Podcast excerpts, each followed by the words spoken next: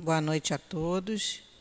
Sejam todos bem-vindos ao CEAP. Boa noite aos nossos irmãos que nesse momento nos assistem pela internet, pelo nosso canal do Facebook, também pelo nosso canal do Instagram. Que a paz do nosso Mestre Jesus nos inspire nessa noite onde a, onde a nossa companheira Teresa vai falar sobre os 150 e oito anos do Evangelho segundo o Espiritismo. Então, que nessa noite, de, com tantas reflexões, que a gente possa ter o nosso coração aberto, a nossa mente aberta, que nosso coração seja uma terra fértil para mais esses ensinamentos que nós vamos trazer nessa noite de estudos. Nós vamos ter também o a sustentação do nosso passe com a leitura do um resumo da leitura do livro Caminho, Verdade e Vida, que a, que a Sandra vai fazer para a gente no momento do passe, que, tem, que é a leitura de número 61, que tem como título Mistérios. Se alguém tiver necessidade de atendimento fraterno, atendimento fraterno, é, tem como objetivo esclarecer né, os nossos irmãos que chegam à casa espírita com muitas dúvidas, com problemas, com dificuldades. Problemas todos nós temos, mas às vezes a gente tem algumas aflições, não consegue encontrar uma resposta, um caminho. E o atendimento fraterno oferece essa conversa, sempre com base na, com luz na doutrina espírita, sempre tentando ajudar, esclarecer e fortalecer principalmente. Então, se alguém tiver interessado em conversar com nossos médiums, depois é só aguardar depois do, do final da reunião, aguardar sentadinho no, no mesmo lugar que a gente encaminha um trabalhador que possa orientar vocês.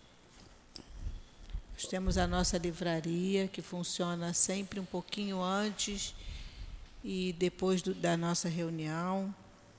E a gente está com uma variedade grande de livros da doutrina. Tem todas as obras de Kardec, nós temos também Leon Denis, André Luiz, e uma variedade grande de, de títulos. Se vocês depois quiserem, estão todos convidados a conhecer a nossa livraria. A gente vai falar mais uma vez da nossa obra social, que cada dia a gente tem mais mais pessoas, mais assistidos, né, para que a gente que precisando de ajuda, todo tipo de ajuda, gente, ajuda espiritual, ajuda material. Então não tem jeito, a gente precisa realmente pedir a ajuda de vocês com mantimento, vocês que estão nos assistindo em casa. É, a gente já está com. Ontem eu estava conversando com as meninas e perguntei, a gente já está com umas 400 famílias assistidas.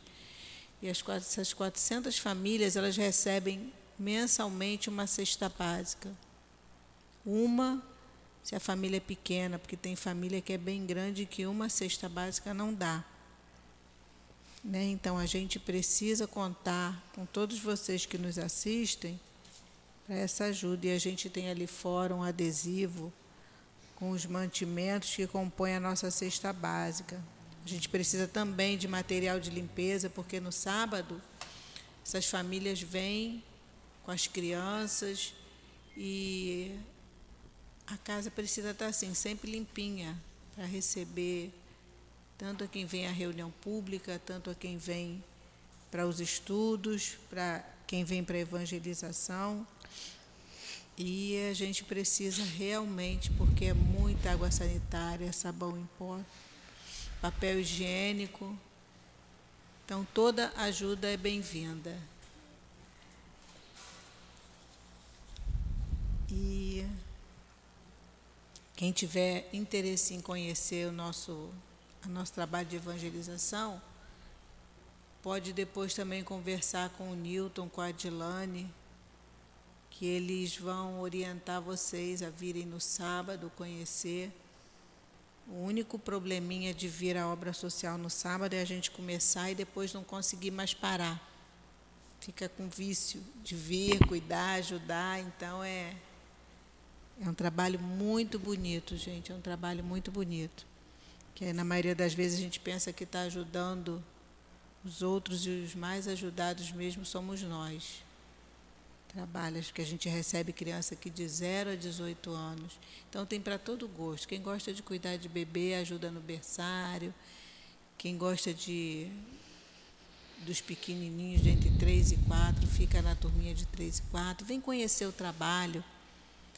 Porque essas crianças que não que não são nossas, mas que acabam sendo as nossas crianças, é um trabalho de muito amor, de muito carinho, e a gente vai vendo esses frutos, vai vendo que vai dando fruto realmente, devagarzinho, mas você vê como eles pegam as coisas, como eles aprendem, como eles se apegam a gente, e é muito gratificante esse trabalho. A gente vai dar início à leitura do livro Caminho, Verdade e Vida, é o livro que a gente está dando continuidade já há alguns meses. Eu leio e depois, no momento do passe, a Sandra faz o resumo desse estudo. Esse livro é uma psicografia é, do autor espiritual Emmanuel, com psicografia do Chico Xavier. E a lição de hoje, a lição número 61, tem o título Ministérios. E Emmanuel nos separa um versículo onde ele depois vem resumindo para nós, mas são, são, são, são títulos tão importantes, às vezes a gente lê, não, não não se aprofunda e é uma continuidade. A gente vai observando, a gente que vai estudando, quando a gente não está fazendo a direção, a gente está fazendo a sustentação do passe. E ele vai dando continuidade aos títulos. É um estudo assim muito rico. Eu sempre agradeço a outra colega, a Mônica, que me que me que me permite fazer esses estudos e é de uma riqueza, gente, tão grande esse livro, que eu não conhecia. Eu estou gostando muito, porque é muito enriquecedor. Então, se vocês tiverem oportunidade também, tem na livraria. São títulos, mas, os, mas, o, mas ele é pequenininho, não é nada grande que fique enjoativo de ler, é muito, muito bom. Então, vamos lá. Cada um administra aos outros o dom como o recebeu, como bons dispenseiros da multiforme graça de Deus. Toda criatura recebe do Supremo Senhor o dom de servir como um ministério essencialmente divino. Se o homem levanta tantos problemas de solução difícil em suas lutas sociais é que não se capacitou ainda de tão elevado ensinamento. O quadro da evolução terrestre apresenta divisão entre os, de, entre os que denominais magnatas e proletários, porquanto, de modo geral, não se entendeu até agora no mundo a dignidade do trabalho honesto, por mais humilde que seja. É imprescindível haja sempre profissionais de limpeza pública, desbravadores de terras insalubres, chefes de fábricas, trabalhadores de imprensa. Os homens não compreenderam ainda que a oportunidade de cooperar nos trabalhos da terra transforma-os em despenseiros da graça de Deus. Chegará, contudo, a época em que todos se sentirão ricos. A noção de capitalista e operário estará renovada. Entender-se-ão ambos como eficientes servidores do Altíssimo. O jardineiro sentirá que o seu ministério é irmão da tarefa confiada ao gerente da usina. Cada qual ministrará os bens recebidos do Pai na sua própria esfera de ação, sem a ideia egoística de ganhar para enriquecer na terra, mas de servir com proveito para enriquecer em Deus. E agora nós vamos elevar os nossos pensamentos ao nosso Pai maior, a Jesus, nosso irmão tão querido, agradecendo a esses espíritos amorosos que nos recebem nessa casa com tanto amor e com tanto carinho, que prepararam esse ambiente para nos receber. Nós todos que conseguimos chegar aqui, depois de um dia de trabalho, de dificuldades para uns, de calmaria para outros, mas estamos aqui, Senhor, atendendo o teu chamado. Que as palavras da nossa companheira Teresa possa ser um bálsamo em nossos corações, que ela possa ser intuída por seus mentores, por seu mentor, pelo seu anjo guardião, pelo nosso querido altivo, por essa equipe de trabalhadores dessa coluna que sustenta a nossa casa. Por Deus e por Jesus. Que o nosso trabalho, Senhor, possa ser iniciado em Teu nome. Graças a Deus.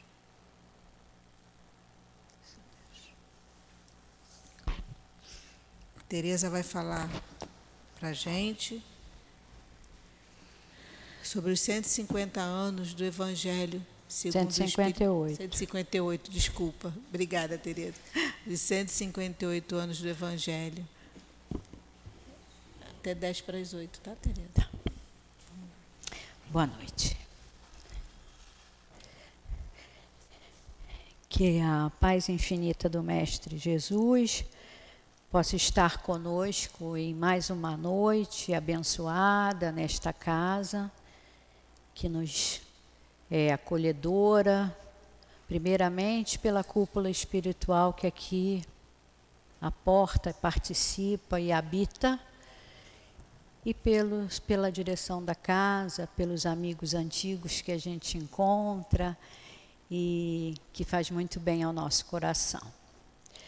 É, hoje a gente vai falar um pouquinho, estudar junto, né? Porque quando a gente estuda para a gente, para passar, primeiro aprender somos nós e a gente está trocando informações. E falar do Evangelho é falar de Jesus. E falar de Jesus é falar de amor. E falar de amor é falar do que a doutrina espírita faz conosco através dos seus ensinamentos, as nossas consciências e as nossas ações. O Evangelho é o terceiro livro, na verdade, da codificação, mas ele está subdividido no livro dos Espíritos, como todos os outros livros estão. Na primeira parte, a Gênese, na segunda parte, o livro dos médiuns, na terceira parte, o Evangelho, na quarta parte, o céu e o inferno. Num único livro, em primeiro momento, talvez até sem perceber, Kardec colocou os outros quatro livros do Pentateuco. Nada é por acaso. Apesar dele se achar um homem, entre aspas, sem condição, porque ele não se via inserido num contexto tão divino, ele foi de uma felicidade, de uma inteligência, de uma lucidez, de um amor, de uma abnegação e de uma determinação, e principalmente de uma disciplina muito lindas. E Kardec desencarnou agora em março, 31 de março de 1869, desencarna aos 65 anos, começando a desvendar os espíritos aos 51, mas trabalhando nos livros 12 anos. Então, é um trabalho que tem pouco tempo, mas uma significação fantástica.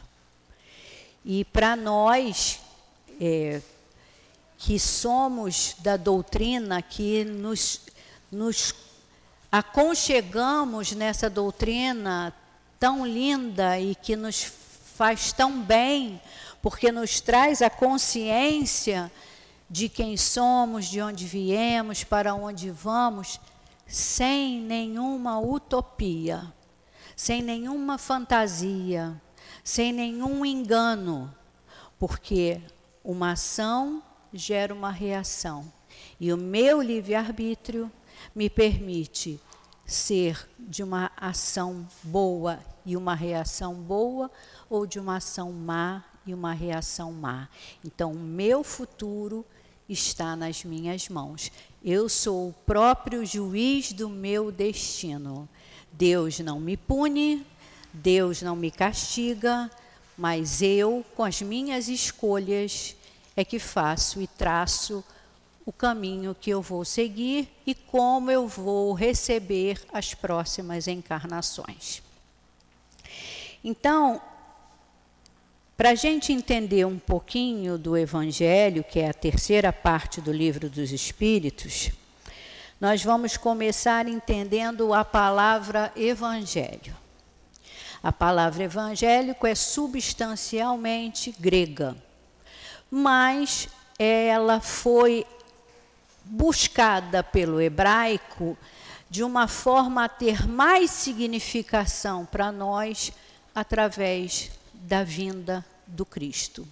Os evangelhos, na verdade, que são as palavras divinas, sempre existiram com outros homens, outros profetas, de outra forma. Mas da forma de bálsamo, como veio para nós, veio através de Jesus. Jesus espalhou a boa nova, que é como, na, na palavra grega, evangelho significa mensagem, boa mensagem, e no hebraico ela se tornou boa nova. E mais ela se tornou a boa nova do Cristo. Porque na a, a, a nomenclatura Cristo é, não faz parte do nome de Jesus. Nós chamamos Jesus Cristo porque é Jesus o Messias. Na verdade, Cristo quer dizer o Messias, o ungido, o consagrado, o preparado. Então, Jesus Cristo trouxe-nos a boa nova. Jesus Cristo trouxe-nos o Evangelho. Através das suas andanças, através das suas paragens e dos seus, das suas relações com os grupos, fossem eles de que tipo fossem, Jesus ali estava disseminando, divulgando a palavra divina. E nós vamos aí perceber o seguinte: se os profetas já tinham lançado estas palavras, estas é, profecias, como eles chamavam, esses propósitos divinos, por que eles não se estabeleceram em nós? Eu digo nós porque, como nós todos passamos de encarnação em encarnação, poderíamos todos estar lá. Então vamos nos incluir nestes grupos. Porque os profetas não fizeram morada dentro de nós. Porque, na verdade, eles não conseguiram. Eles falavam para um grupo restrito, para as suas aldeias, para seus povos. Eles não tinham a intenção de espalhar o divino. Eles faziam num aglomerado de pessoas e ali aquilo ficava para aquele grupo. Jesus, quando veio para nós, veio de uma forma diferente. Mas Moisés, antes dele, conseguiu traduzir um pouco melhor a forma de, divina. O evangelho que Jesus, que Deus queria passar para nós, Moisés foi o primeiro a colocar de uma forma mais regrada através dos dez mandamentos. E os dez mandamentos e Moisés são, na verdade, a nossa primeira revelação. Tendo a primeira revelação espalhada com todos aqueles mandamentos, com todas aquelas fórmulas de vida, não foi o bastante. E aí Deus diz: Eu vou mandar o meu filho para que ele use do seu verbo, que é o meu verbo, e espalhe a boa nova. Então, Cristo, o ungido, o consagrado, o Messias, nos traz a boa nova, o Evangelho, de uma forma totalmente diferente. Jesus nos impregna de amor. Jesus nos explica quase que as mesmas coisas que Moisés, mas de uma forma diferente. Com um afago, com um carinho, cuidando do leproso da mesma forma que ele cuidava do centurião ou que ele cuidava do sacerdote. Ele não fazia diferença. E por não fazer diferença, também não foi aceito. Rei do quê? Rei porque quem é este homem? É a nossa segunda revelação. Então nós tivemos Moisés como a primeira, que marcou com os dez mandamentos. Nós tivemos o Cristo Jesus, o Messias, o, o consagrado, que marcou uma era antes e depois de Cristo, mas não foi o bastante. Todo aquele amor, todo aquele evangelho, todo aquele bálsamo impregnou a muitos, mas não a todos. Explicou muita coisa, mas não clarificou tudo. E aí teve que vir a terceira revelação. Veio pela mão de Kardec, Hippolyte Leon Denisard Rivail, que se torna Allan Kardec para assinatura dos seus livros. E ali, através do Espírito de Verdade, sua cúpula de Espíritos do Senhor lhe ajudando, ele consegue fazer compêndios, obras máximas que nos auxiliam a como viver, conviver e existir enquanto almas encarnadas. É, Kardec, na verdade, se torna para nós mais que o codificador. Kardec, na verdade, se torna um segundo após Jesus. Por que, na verdade, eu digo isso? Porque ele soube absorver do Cristo e dos seus trabalhadores o que não tinha sido possível passar à época de Jesus. Nós recebemos através da lucidez do intelecto de Kardec, toda a estrutura da nossa vida de encarnados e de espíritos imortais de uma forma facilitada, de uma forma super explicada. Então ele diz para a gente assim, ó, o Espiritismo é a ciência da alma. Trata da natureza, origem e destino dos espíritos, bem como de suas relações com o mundo corporal.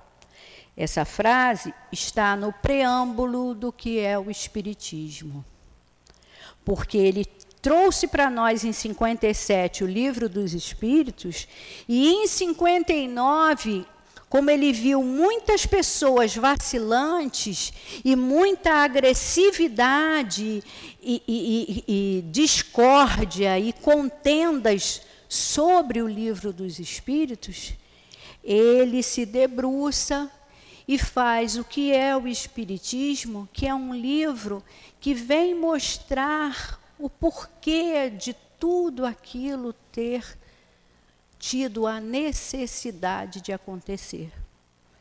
Então, ele faz o livro dos Espíritos, ele faz o que é o Espiritismo, e aí ele é convidado pelo Senhor a fazer um livro clarificador para os médiuns. Porque se eu tenho a consciência do livro dos Espíritos, ali está, tudo me está explicado. Mas tudo está explicado para mim, para você, e para quem não entende, e para quem é médio, e para quem tem as dúvidas. Então ele vai e faz o livro dos médios em 1862. Então ele começa 57 o livro dos espíritos, 59, o que é o Espiritismo, que é muito interessante, porque ele tira muitas dúvidas. 62, ele faz. 61 para 62, ele faz o livro dos médiuns. E o livro dos, o livro dos Espíritos, ele diz é, que é o, são os princípios do Espiritismo. Então, tudo está contido ali no livro dos Espíritos. São, primeiro foram 500 perguntas na primeira edição. Como muitas coisas ficaram sem respostas, ele fez a segunda edição, aumentando para 1019 perguntas. Sempre trabalhando com médiums jovens, na sua grande maioria mulheres, e que é, tinham eram fidedignas ao que escreviam e ao que ouviam, porque eram muito adolescentes e não tinham como forjar, porque a grande preocupação de Kardec era essa, não trazer uma coisa que fosse falsária, que fossem falsos profetas, que não fosse real. Então ele teve todo um cuidado. Quando ele faz o que é o Espiritismo em 59, ele diz que é por necessidade de esclarecimentos da doutrina espírita. O livro dos Espíritos são os princípios da doutrina espírita. O que é o Espiritismo é a necessidade de esclarecimentos da doutrina espírita. O livro dos médios, para os guias, para os, para os médios e evocadores. Então, ele atinge com todas as explicações possíveis no livro dos médiuns, as dúvidas dos médiuns próprios que trabalhavam com ele e de tantos outros que mandavam a ele perguntas que não tinham condição de ser explicadas. E através do livro dos médiuns, ele fez a, a qualificação de várias mediunidades explicando o proceder, o como se conduzir, um verdadeiro presente mediúnico. E aí, em 64, ele se afasta de Paris por determinação do Espírito de verdade e vai fazer um livro onde Jesus se põe totalmente. É o nosso Evangelho, é a nossa Bíblia, é o nosso livro que acalma os nossos corações. Kardec ali fica quase que um ano.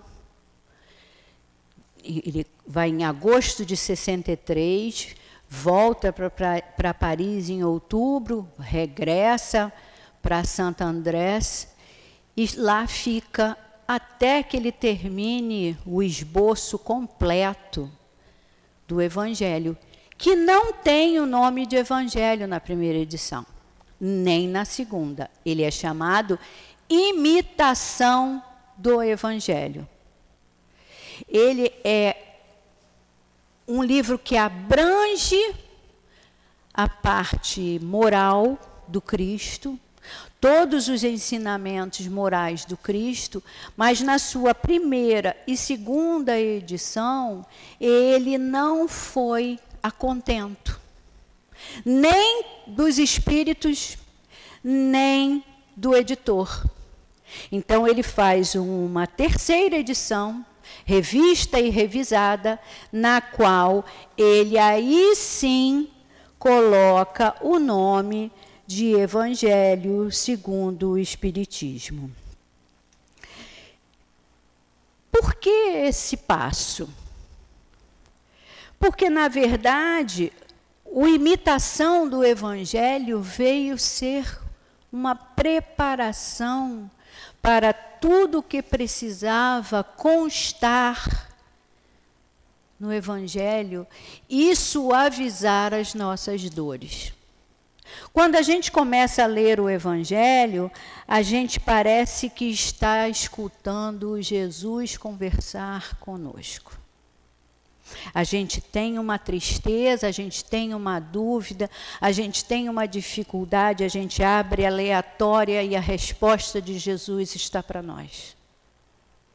Ele está corporificado nestas páginas, porque é a nossa diretriz de vida. Kardec se interessou em se afastar do mundo físico, até de sua esposa, para fazer a estrutura do Evangelho, porque ele disse que, através do Evangelho, ele faria falar primeiro a Jesus, depois os seus quatro evangelistas: João, Mateus, Marcos e Lucas. Então, o que, que a gente pode esperar, primeiro, de um homem com todo esse raciocínio? Segundo, de um livro que é feito com amor inigualável. E de uma forma tão forte e tão severa e tão firme, que ele, ao se exilar ali em San, Santo André, Andrés, ele não tinha nem a comunicação com os médiuns. Os médiuns continuaram em Paris, os médiuns continuaram distante dele e ele foi redigindo através da sua intuição e ele recebia as cartas e quando ele as comparava com o que ele escrevia e determinava, tudo era encaixado, era perfeito. Era totalmente certo. Como pode? Ele aqui e os médiums lá, a ponto de uma médium ir ter com Amélie e dizer para ela assim: é, olha só, ele está cercado de espíritos. É, ele, ela pergunta para ele, a senhora vê. Ela pergunta para Amélie assim: onde ele está? Ela diz: eu não tenho autorização para dizer. Ele se afastou para fazer um trabalho. E ela tinha uma clarividência muito forte, a senhora vê. E a esposa do Kardec sabia. Ela falou: Você consegue ver onde ele está? Porque até ela queria testar a mediunidade da senhora V. E ela diz: Ele está no campo, ele está agora numa sala com uma mesa cheia de livros, ele está escrevendo, e ao seu lado um espírito elevadíssimo, e à sua volta um grupo de espíritos o blinda, o protege, para que aquele trabalho saia magnífico. Então, este homem estava preparando as palavras de Jesus para nós. Facilitadas, explicadas, o amor de Jesus no papel. E nós recebemos isso de um homem que se achava sem condição desse trabalho. Mas ele tinha ao seu entorno, sobre ele, uma cúpula espiritual de amor. A cúpula espiritual do Mestre Jesus que o orientava diretamente para que aquele trabalho fosse seguido. É, Kardec, então, se, se coloca de uma forma é, que não tem como se duvidar da firmeza do trabalho desse homem. E aí o livro é lançado. Imitação do Evangelho poucas páginas, poucos capítulos, mas devido ao assunto ser tão interessante, o editor, Paul Didier, diz para ele que aquilo precisava ser mais explorado.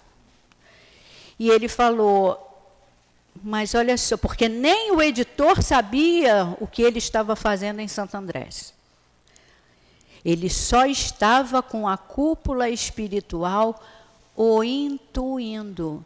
Porque o Evangelho é um livro que tem as mensagens, tem as orientações, tem as instruções, mas o teor de quase todo o livro é de Kardec. Ele escolhe os capítulos e tem a aprovação do Espírito de Verdade ele recebe as mensagens que são escolhidas pelos trabalhadores do Senhor. E ali, quando ele coloca no final do Prolegômenos a assinatura dos espíritos que estão fazendo parte da obra, a gente diz assim: meu Deus, que homem fantástico. Quando ele diz aqui no final, Deixa eu ver se eu acho aqui. Espera aí. Quero ver se eu consigo ler para vocês todos os nomes que estão aqui, porque eu acho que a gente precisa. Não, Prolegômenos é no livro dos Espíritos. Me preste o livro dos Espíritos, quando ele fala os espíritos que estão assessorando nesse trabalho.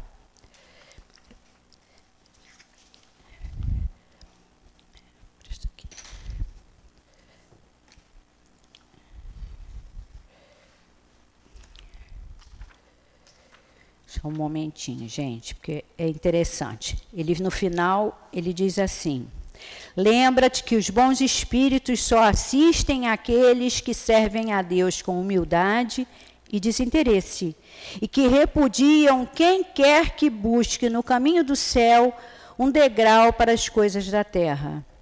Afastam-se do orgulhoso e do ambicioso. O orgulho e a ambição serão sempre uma barreira entre o homem e Deus. São um véu lançado sobre as claridades celestes e Deus não pode servir do cego para fazer compreender a luz. Assinam o Prolegômenos do Livro dos Espíritos, que contém todos os livros. São João Evangelista, Santo Agostinho, São Vicente de Paulo, São Luís, o Espírito de verdade que tem a humildade de se colocar no meio e não na frente, a, iniciando os nomes, Sócrates, Platão, Fenelon, Franklin, Swedenborg e tantos outros. Então, o trabalho aqui feito era um trabalho muito sério. E Kardec é, não se perde nessa forma de trabalhar e entende que o livro do, o, dos Espíritos vai servir como um compêndio, mas que o Evangelho vai ser, na verdade, é, o parâmetro de vida de nós todos, de todos que seguem a doutrina. Porque, na verdade, o livro, o Evangelho, nos diz assim, ó, quando ele bota um subtítulo. A explicação das máximas morais do Cristo, sua concordância com o Espiritismo e sua aplicação nas diversas situações da vida.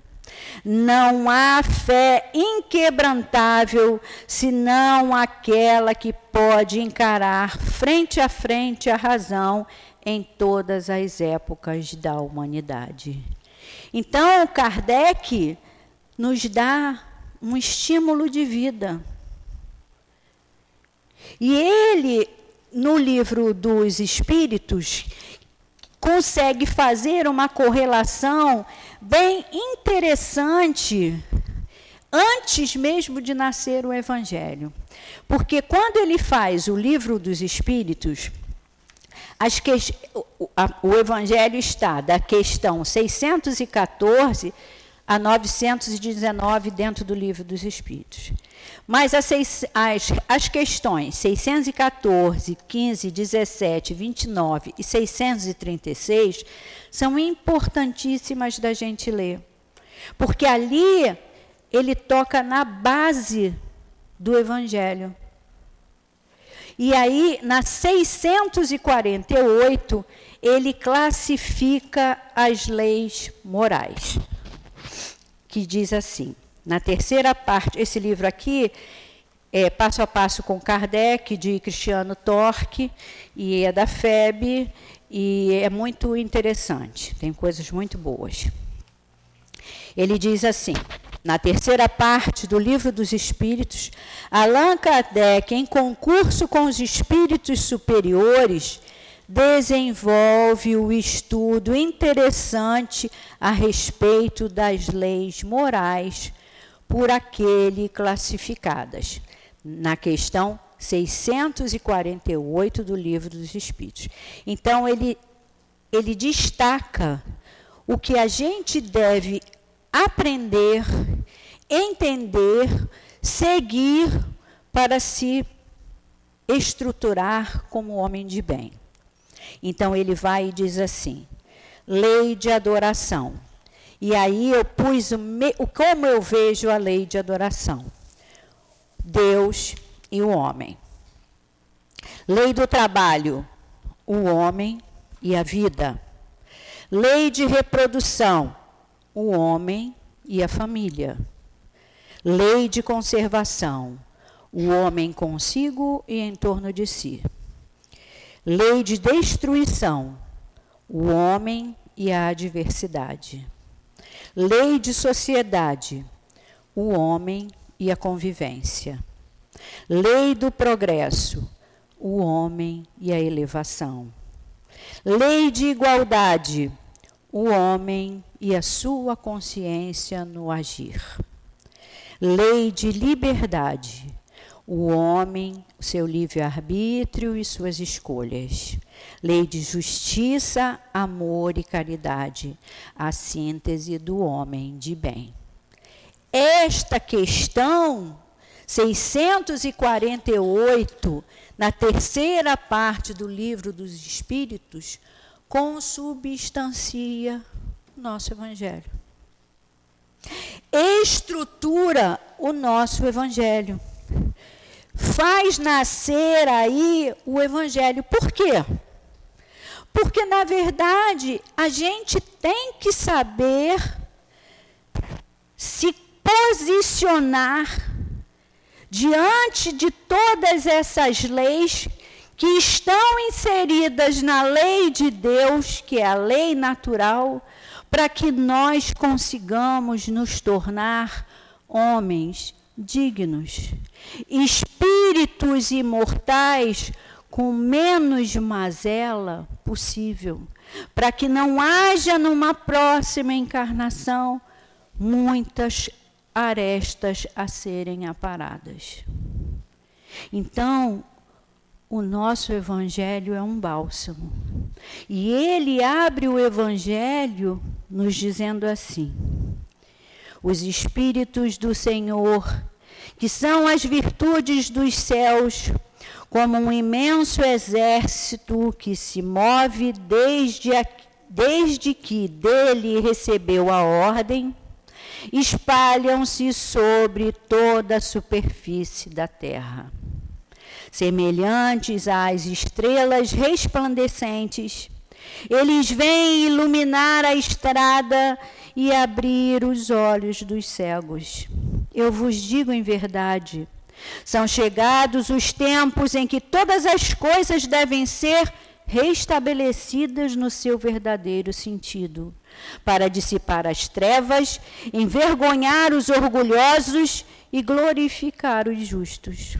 As grandes vozes do céu ressoam como, som, ressoam como som do clarim e os coros dos anjos se reúnem.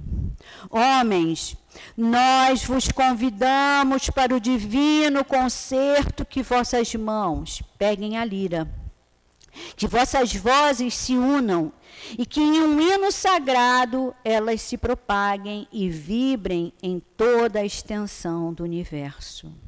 Homens, irmãos que nós amamos, estamos próximos de vós.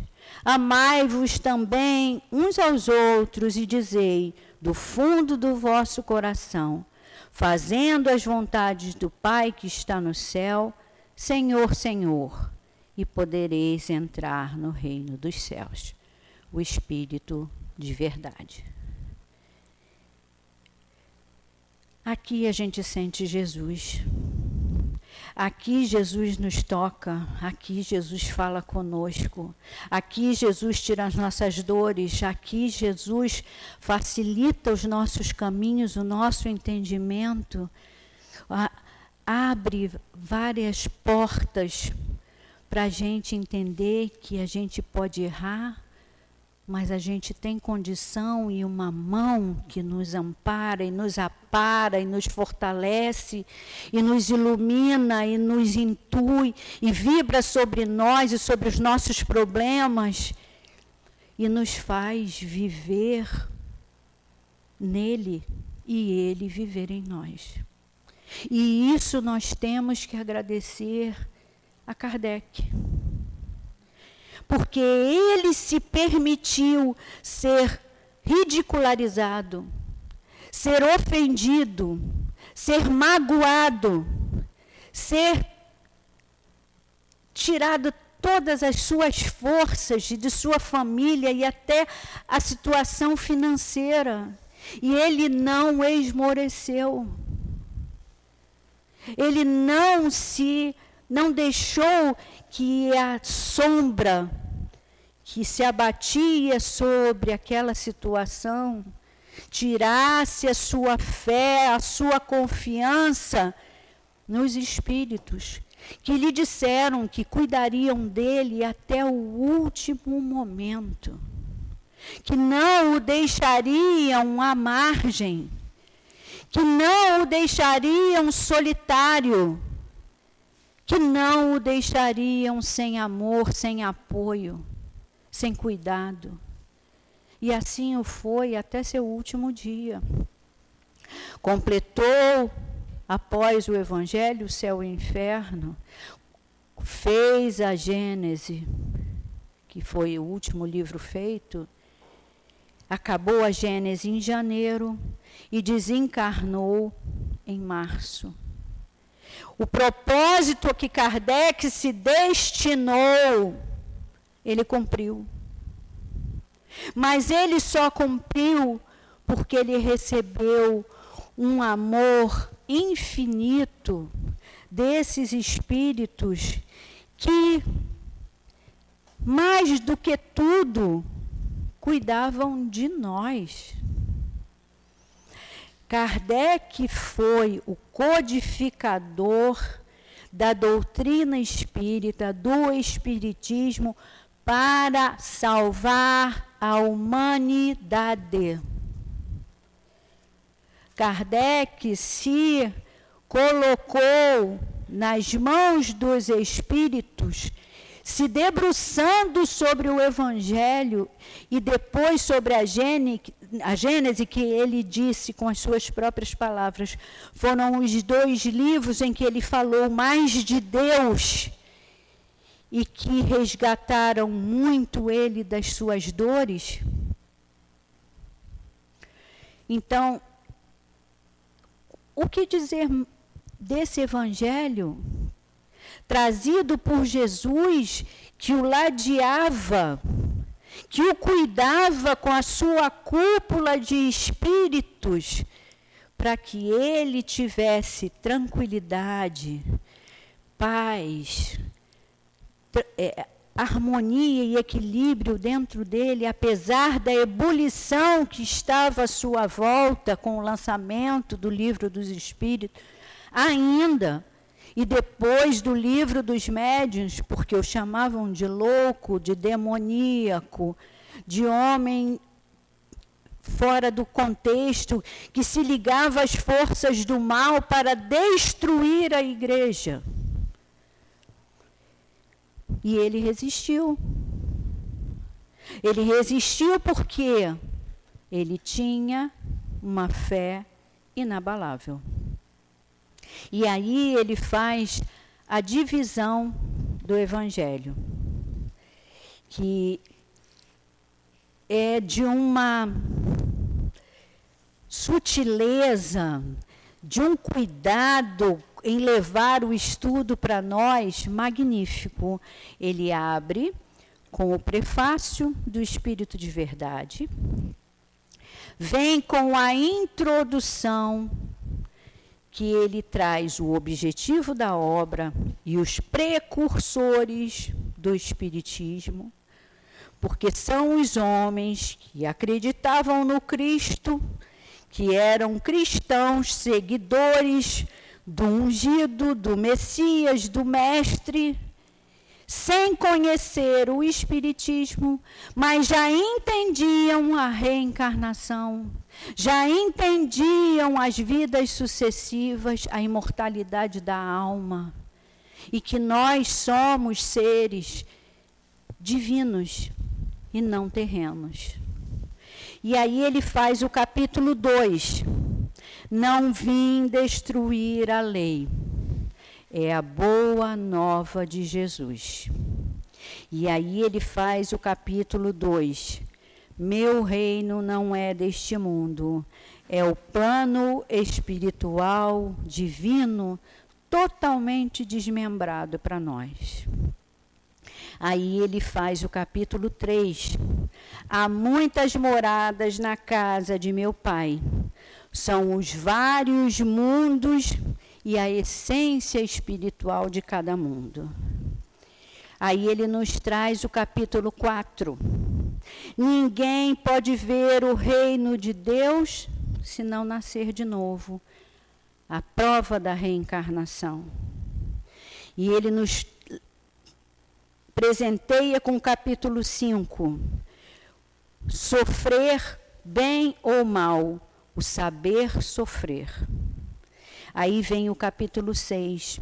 O Cristo Consolador, o mundo espiritual nos acolhendo na forma de Jesus, na forma da doutrina espírita.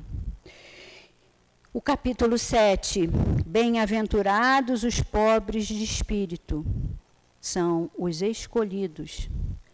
São as pessoas que são simples, humildes e que têm a retidão para o caminho da perfeição. O capítulo 8. Bem-aventurados os que têm puro coração. Ele nos traz a esperança. Bem-aventurados os que são mansos e pacíficos. Ele nos traz o bem na sua essência mais pura. Bem-aventurados os que são misericordiosos. Ele nos ensina o caminho da retidão. Bem-aventurados, não, 9. Capítulo, não. Capítulo 10, bem-aventurados os que são misericordiosos, o caminho da retidão. Capítulo 11, amar o próximo como a si mesmo, a lei em ação, a lei divina em ação. Capítulo 12, amai os vossos inimigos é a prática dessa lei. O capítulo 13, que vossa mão esquerda não saiba o que dá a vossa mão direita, praticando a doação. E ele traz o capítulo 14, honrai o vosso pai e a vossa mãe, respeito, afinidade a todas as diversidades, a todas as pessoas sejam elas quem forem. Aí ele vem com o capítulo 15: fora da caridade não há salvação. É a universalidade do amor. Ele nos traz então o capítulo 16. Não se pode servir a Deus e a mamão, mamon. É a definição da lei no uso do certo e do errado nos traz o capítulo 17 como sede perfeitos. Somos espíritos que somos nós e é o caminho que a gente tem que seguir para chegar à perfeição. É, capítulo 18, muitos chamados e poucos os escolhidos. É a separação do joio e do trigo. O capítulo 19 é a fé transporta montanhas. É a confiança e a fé inabaláveis. O capítulo 20, os trabalhadores da última hora, são as nossas escolhas. Ser o primeiro, ser o último, ou apenas ser. Capítulo 21, haverá falsos cristos e falsos profetas. Crer com discernimento. Capítulo 22. Não separeis o que Deus juntou. Uniões, sejam de que tipo for, e as suas necessidades. Capítulo 23. A estranha moral. É a nossa luta interior capítulo 24, não coloqueis a candeia debaixo do alqueire. O enxergar-se. Nós nos olharmos como nós somos realmente. O capítulo 25, buscai e achareis. É o vigiai a sua casa mental. O capítulo 26, Dai gratuitamente o que recebestes gratuitamente. É o somar para dividir. O capítulo 27 é Pedi e obtereis. É o orai sempre. O capítulo 28 e último é o coletânea de preces espíritas. É a ajuda divina. Na ajuda divina, ele faz cinco divisões: preces por nós mesmos, preces pelos outros, preces pelos que não estão mais na terra e preces pelos doentes e pelos obsediados, que na grande maioria somos todos nós, cada um com as suas dificuldades. E ele termina com a imitação do Evangelho, que na verdade foi o início de tudo. Então, este homem estava mais que qualificado para codificação. Ele nos entregou Jesus através de um livro, para que nós leiamos, entendamos, apreendamos e exercitemos. Isso é o fundamental das leis morais.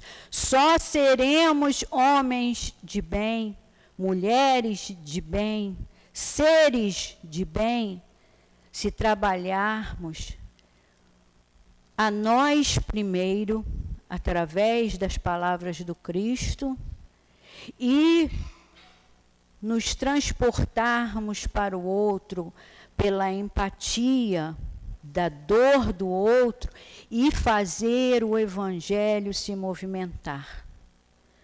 O evangelho tem que ser ação, seja de que forma for, com uma palavra, com uma escrita, com uma cesta, com um abraço,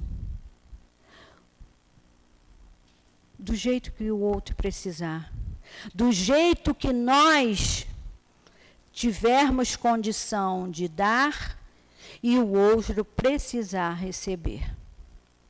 Então, que esse evangelho, nascido há 158 anos atrás, não fique nas nossas estantes, não fique nas nossas bolsas como apenas uma blindagem, mas que ele seja lido, interpretado, uma página por dia que seja, mas que ele, através de suas palavras, faça chegar a nós o Cristo lá de trás que se sacrificou por nós, que se entregou por nós, sem que houvesse essa necessidade. Ele já estava ao lado do Pai, ele já tinha cumprido a programação dele, mas ele foi um espírito de amor. Veio cuidar do planeta Terra, veio ser o nosso governador e através das palavras aqui contidas, Kardec nos traz ele para mais perto dos nossos das nossas dificuldades, da nossa consciência, mas principalmente do nosso coração.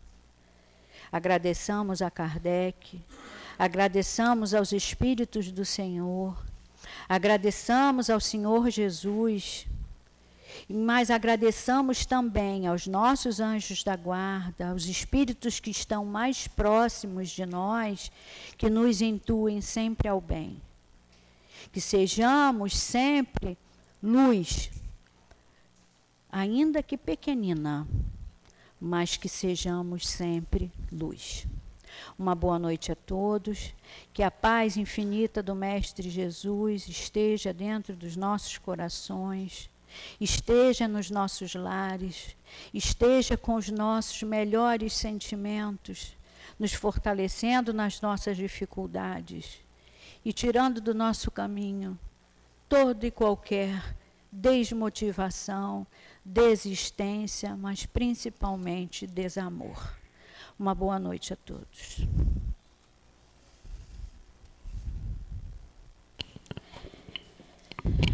Obrigada, Tereza. Vamos passar para o segundo momento, o momento do passe. Eu gostaria de pedir aos médicos que se colocassem, por favor.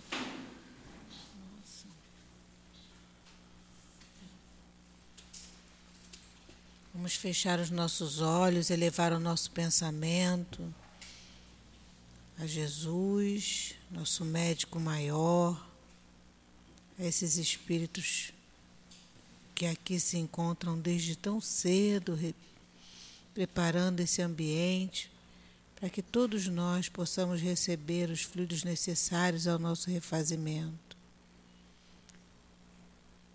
Que nós possamos receber essa bênção vinda dos céus, vinda desses nossos irmãos tão queridos, aos médios que possam transmitir aos nossos irmãos aqui presentes esses fluidos tão necessários ao refazimento e ao fortalecimento de todos nós. Graças a Deus.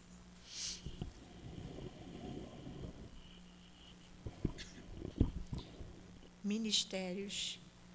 Ministérios são tarefas dadas, funções que recebemos do alto na nossa caminhada na terra, para servirmos junto a Jesus temos que cumprir a parte que nos foi dada.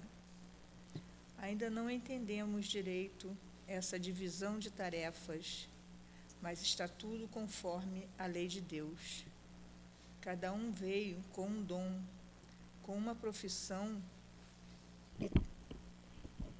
e, todos deveriam seguir com dignidade, honestidade, sabedoria, sem orgulho, sem inveja, sem humilhar os que receberam uma tarefa mais humilde, mas não menos digna.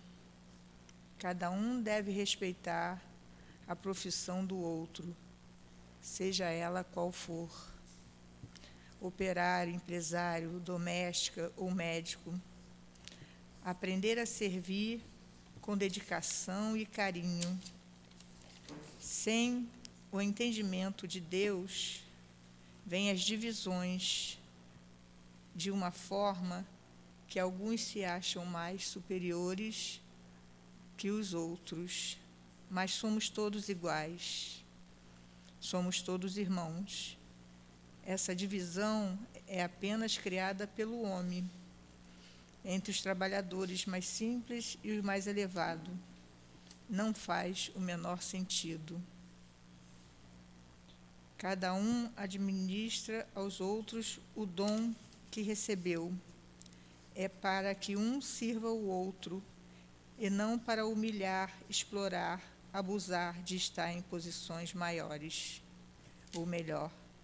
Lembrando que em cada encarnação nós podemos estar no alto e em outra embaixo.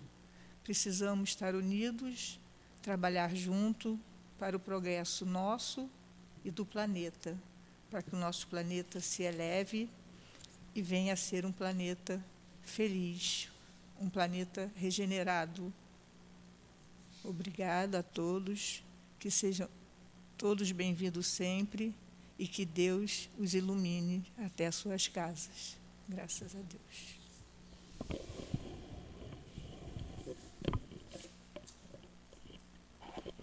Continuando, Senhor, nessa vibração de tanto amor, de tanta paz e de tanta luz nesse ambiente, agradecemos mais uma vez a oportunidade de termos vencido as nossas dificuldades diárias e termos chegado aqui, nessa casa que nos acolhe com tanto carinho e com tanto amor, para escutar a palavra do Teu Evangelho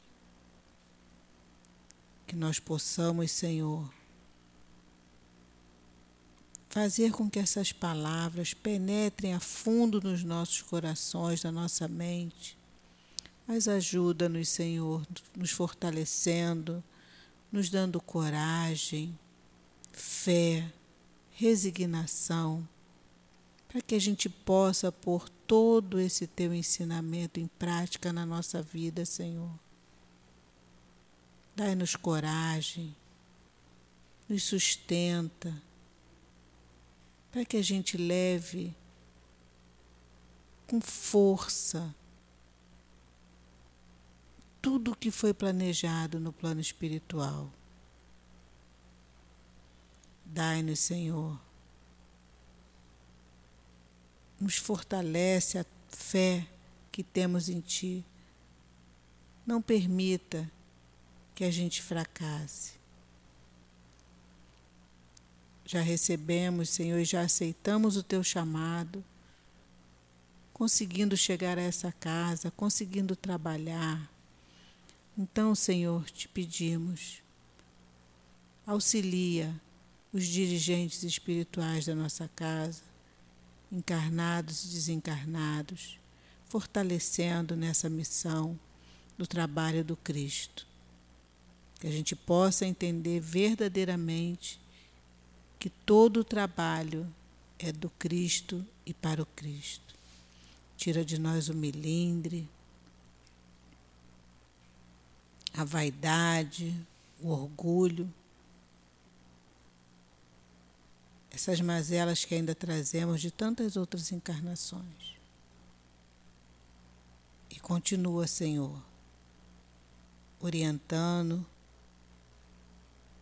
esses espíritos que cuidam do nosso planeta nesse momento tão turbulento, que as nossas orações possam fortalecê-los. Onde houver dor, onde houver sofrimento e falta de paz, Senhor, que a tua luz e que o teu amor possa se fazer presente. E assim, Senhor, agradecidos que estamos, pedimos a todos esses espíritos que compõem a coluna, que sustentam a nossa casa, ao nosso querido altivo, doutor Erma, Baltazar e tantos outros amigos tão queridos que aqui se encontram. Pedimos a Jesus, mas principalmente a Deus, nosso Pai amoroso, a permissão para darmos por encerrado nosso estudo da noite de hoje. Graças a Deus.